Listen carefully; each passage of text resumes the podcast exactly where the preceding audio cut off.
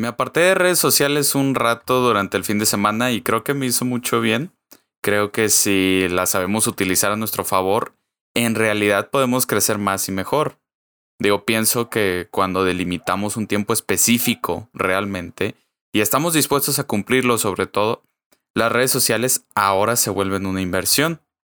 Es lo que creo. Eh, si sigo a las personas que nutren, entonces creo que voy bien. Y más cuando son personas de todo tipo de posturas, de todo tipo de giros.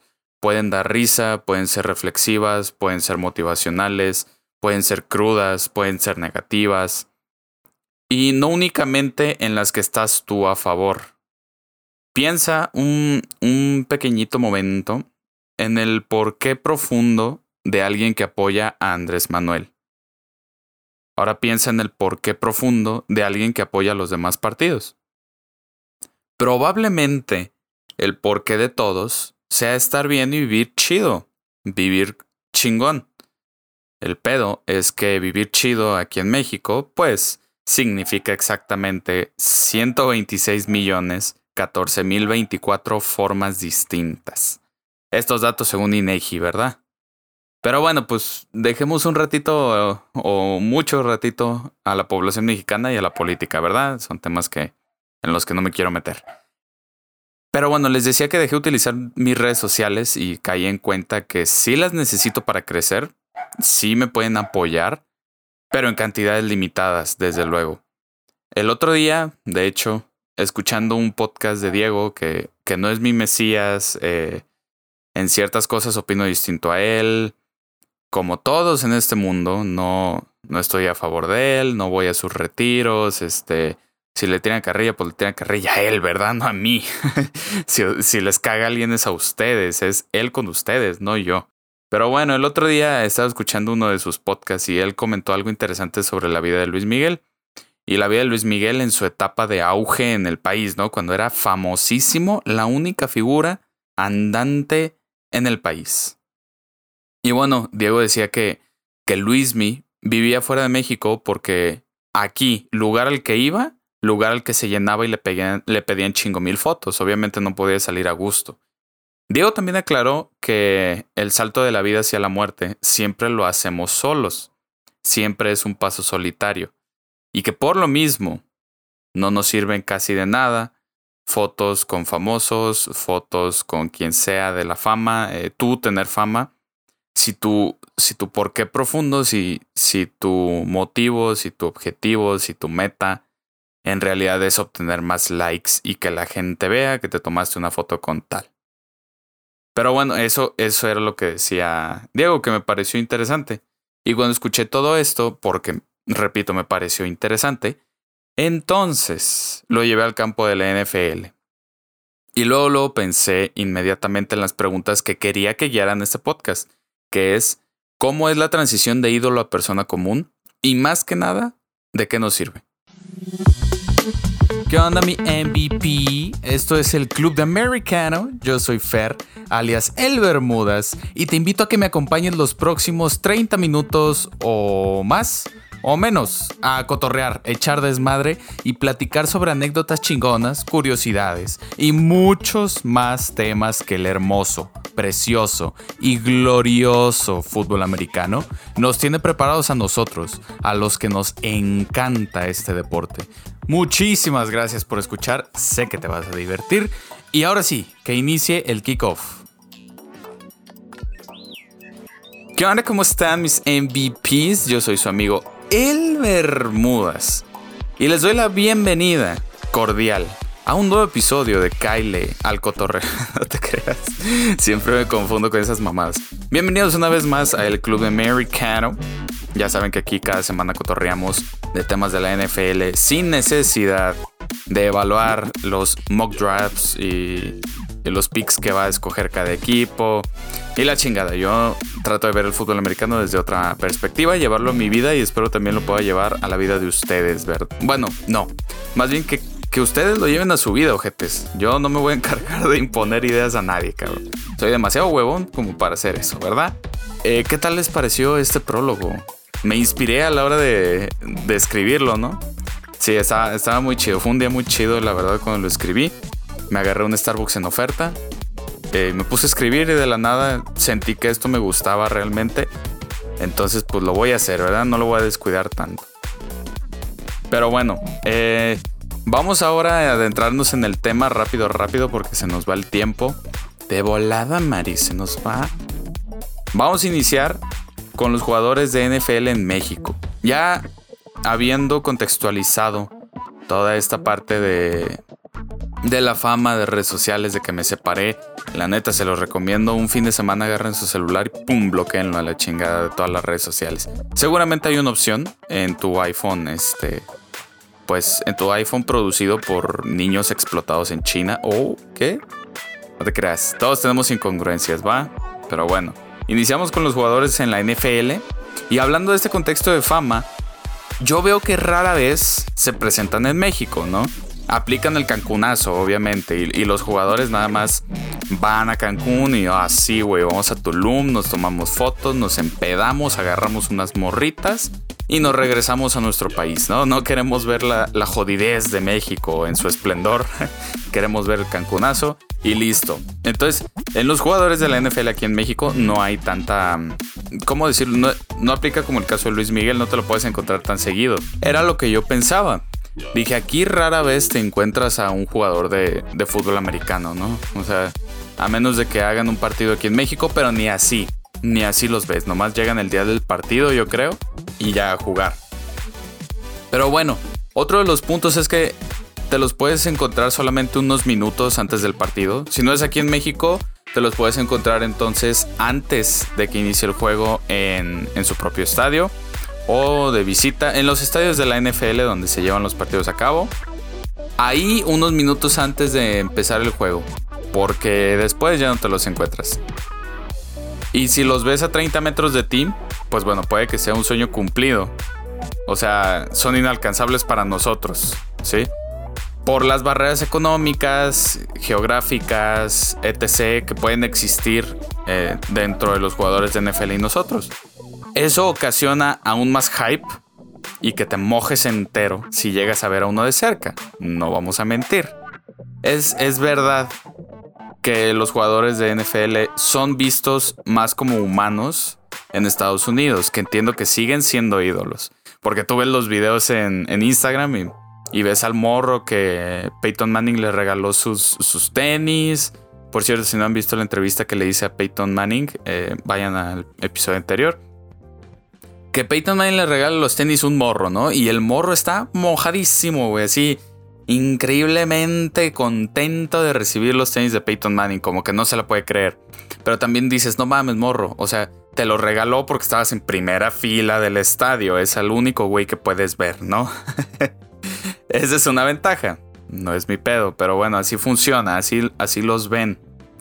Y en realidad aquí me llega la pregunta, entonces, ¿Cuándo pasa de ser un ídolo a ser alguien que admiras? Que es la mera carnita del episodio. Nos vamos a meter en esto ya. Y aquí quiero puntualizar la palabra ídolo como lo define Oxford Languages, quien lo conceptualizó mejor para mí, quien tiene un mejor, mejor concepto para mí. Ídolo para Oxford Languages significa figura o imagen que representa a un ser sobrenatural y al que se adora y se rinde culto como si fuera la divinidad misma. Ojo en la primera. Describe una segunda en un segundo contexto. Dice persona o cosa por la que se siente un amor o admiración excesivos. Ahí está la pinche palabrita y es excesos. Porque sí, ¿qué nos han dicho desde morros? Todo en exceso Ay, pinche disléxico. Todo en exceso es malo. Y ahí viene la palabra importante. Entonces, tomando en cuenta esta definición, ¿cuántas veces hemos visto en la calle una persona totalmente natural y común ser tratada como admiración excesiva? Chingada madre. Que para mí, los excesos, como les digo, suelen ser malos. ¿Cuántas veces hemos visto a una persona totalmente natural y común ser tratada con admiración excesiva? Solamente los famosos, ¿no? Ah, bueno, es que ese es el tema, que a los famosos se les trata con excesividad de admiración. ¿Por qué? Ya tendrá que ver más con pedos psicológicos, con pedos del ser humano, Pero bueno, al menos como lo vemos en los días de hoy, nowadays, en, en las redes sociales, pues digamos que los niños, las personas, los adultos, niños, niñas, jóvenes, jóvenes, todos, cargamos una admiración excesiva por alguien. Y cuando suele ser un famoso y te lo encuentras, porque es muy raro, es como un Pokémon, encontrarte un Pokémon así legendario en medio del pasto, ¿no? En medio del parque metropolitano. Acá es lo mismo. Entonces es como encontrarte un pinche Pokémon y es como, ¿qué hago? ¿Qué hago? ¿Qué hago? Quiero documentar que estuve con esa persona por si no la vuelvo a ver. Y entonces aquí yo ya también me pregunto, oye, em, entonces tómate fotos con tu papá, con tu mamá, con tus amigos, con tu pareja, porque quizá no la vuelves a ver. Ah, verdad, está, más cabrón. ya no te metes en tantos temas cabrones, güey. Pues sí, así, es. Así es como al menos yo creo que funciona. Así es como he investigado, más bien, y como he hecho mi deducción. Tenemos excesos de admiraciones porque cargamos algo no sé, una motivación, buscamos alguna recompensa de ello y buscamos documentar el hecho sobre todo porque no sabemos si vuelva a pasar. Porque tenemos menos probabilidades de que pase, ¿verdad? Pero bueno, em, tu compa el Motorola, ahí te va otra, otra cosilla. Tu compa el Motorola te dice, eh, la mota tiene beneficios. Pero lo ves tirado en la banqueta y en el quinto viaje, cuando se pasa el jalón o se come un paquecito entero. Y dices, ah, cabrón. Dices, em, entonces el exceso ya, ya suele ser malo. Pero bueno, independientemente de eso, en todos los países se muestran estos excesos, como les decía. En todos los países ves que Peyton Manning o Salah o quien tú me digas, llega y le regala unos zapatos a un cabrón, ¿no? A un morro. Y ya dice como, ¡ah, mis zapatos! ¡No mames, te amo! Entonces, vemos estos excesos y mm, todo me lleva a la pregunta esta de, ah, cabrón, pues entonces, ¿cuándo pasan de ser un ídolo a ser alguien que tú admiras? ¿Cómo pasas de tú tenerle gran admiración y no saber diferenciar entre admiración y exceso de admiración y seguir detrás de él, ¿no? Seguir detrás de él. Han llegado casos lamentables a buscar su domicilio, a visitarlo.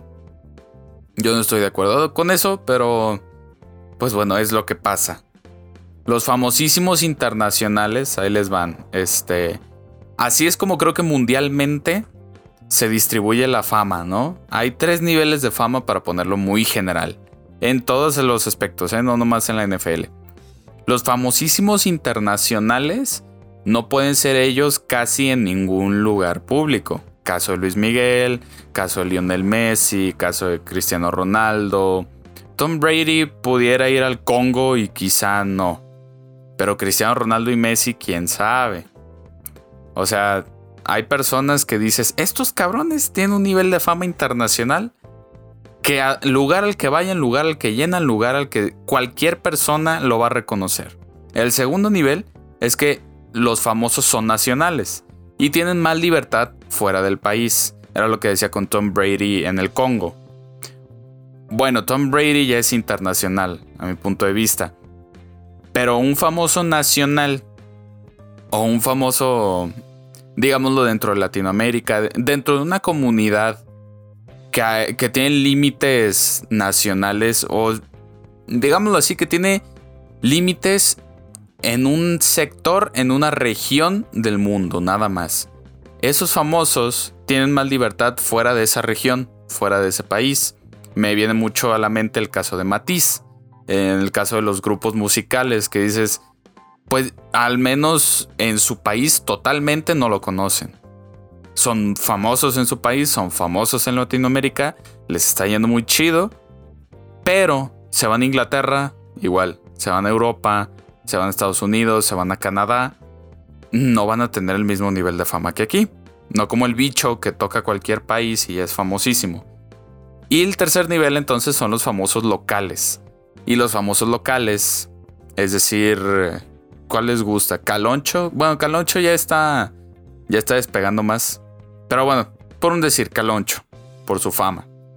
su fama, entre comillas, porque todas son famas, entre comillas, ¿no? Algo, algo malo han de tener la fama por detrás o tener tanta fama. Y algo bueno. Estos famosos locales son los más vistos como iguales.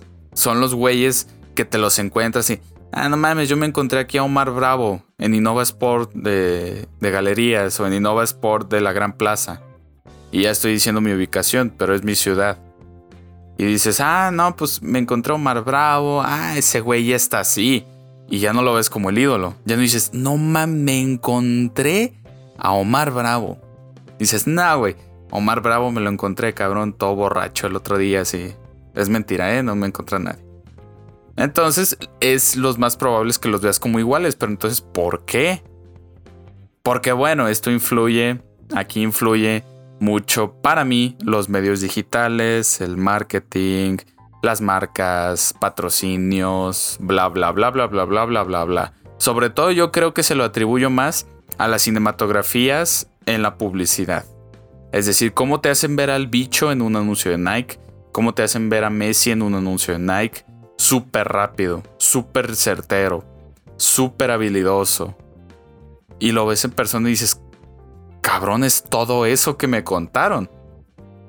Ese es el tema de la, del storytelling en el marketing de antes, digámoslo así, que eran superproducciones y nada más los que tenían un barote podían hacer publicidad. Ahorita ya no. Y tiene sus pros y sus contras, porque he visto bastantitos anuncios que, ay cabrón, me dan ganas de, de eliminarlos. Digo, no es que ninguno de nosotros hagamos el anuncio perfecto, hay anuncios y anuncios, pero bueno, entonces, habiendo descrito los tres tipos de famas, entonces, ¿cómo podemos sacar lo mejor de ellos? Una, ya podemos concluir del tema de, entonces, ¿cuándo? O sea, Fer, necesito un momento en el que me digas cuándo pasan de ser ídolos a personas normales. Yo te diría que en el momento en el que los personalizas, en el momento en el que los humanificas. Es decir, en el momento en, el que les pones algo culero que tú también tienes, un defecto que, que te diste cuenta que tienes por él. Es decir, Tom Brady también caga, Tom Brady también eructa, Tom Brady también se levanta de malas, Tom Brady también tiene problemas de salud mental, de salud física. En el momento en el que los pensamos a. En el momento en el que los empezamos a ver así, es cuando nos humanificamos con ellos, cuando nos igualizamos, cuando nos normalizamos, perdón, igualizamos.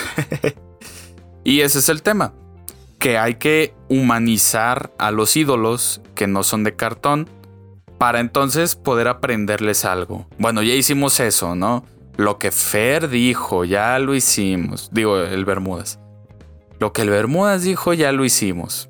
Bueno, una yo no digo qué hacer, es mi opinión nada más basada en fundamentos. Pero bueno, es lo que yo puedo decir. Si tratas de humanizar a, los ídolos, a los ídolos que tienes, entonces podrás quizá verles algo positivo y aprenderlos. Entonces, ya que hiciste eso, ¿cómo puedes sacar lo mejor de ellos? Existe un sesgo que ocasiona el exceso de admiración. Entonces, ya expliqué cómo quitárselo. Los modelos de comunicación propuestos chingos de años atrás, que sin un contexto no hay interlocutor. Eso es lo que han dicho estos modelos de comunicación. Sin un contexto no hay interlocutor. Entonces, ahí está. Así te lo puedo resumir toda la parte de la interacción, de humanizarlos, de bla, bla, bla. Si no tienes un contexto, entonces no hay interlocutor si no tienes el contexto real del bicho, el contexto real de Messi, no vas a poder humanificarlo, no vas a ser tú un interlocutor, sino nada más vas a ser un receptor que no va a interactuar, que no va a retroalimentar la comunicación directa humana con la persona. Puedes retroalimentar comunicación desde, desde comentar en el anuncio de Nike, pero de, que vea el anuncio de Nike, em, el propietario de Nike, a que lo vea Cristiano Ronaldo, pues es mucha diferencia.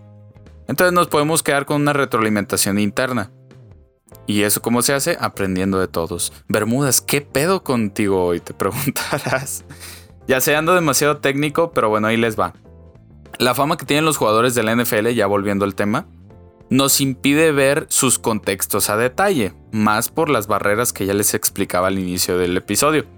Entonces, el leer y conocer sus contextos a detalle nos haría verlos al mismo nivel, al nivel de humanos comunes. Entonces, así podremos aprender mejor de ellos y no solo querer su foto para nuestro Instagram.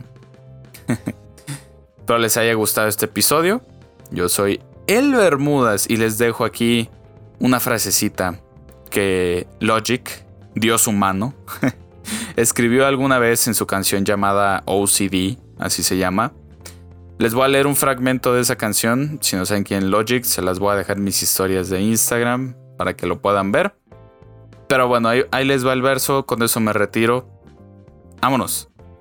Dice, oh mierda, es Logic. ¿Puedo poner una foto? Les importa un bledo. Tan pronto como me ven, sacan el dispositivo que está en su mano. Ni siquiera saludan. Son, más como, ¿puedo conseguir una foto para el Instagram? O sea, ¿ya? Entonces les digo, eh, ni de pedo, pero puedes estrechar mi mano. Vamos a tener una conversación, hablar de la vida de hombre a hombre. Estás decepcionado y puedo leerlo en tu lenguaje corporal como un párrafo. Logic sí, eso es genial y todo, pero preferiría una fotografía. Quiero decir, ¿Puedo tomar una fotografía? Chingado. La gente es muy rara. Quieren tomarse una foto contigo para tener más likes de lo usual, más que tener una plática casual y conocer a tus ídolos. Thank you. Soy tu compa El Bermudas.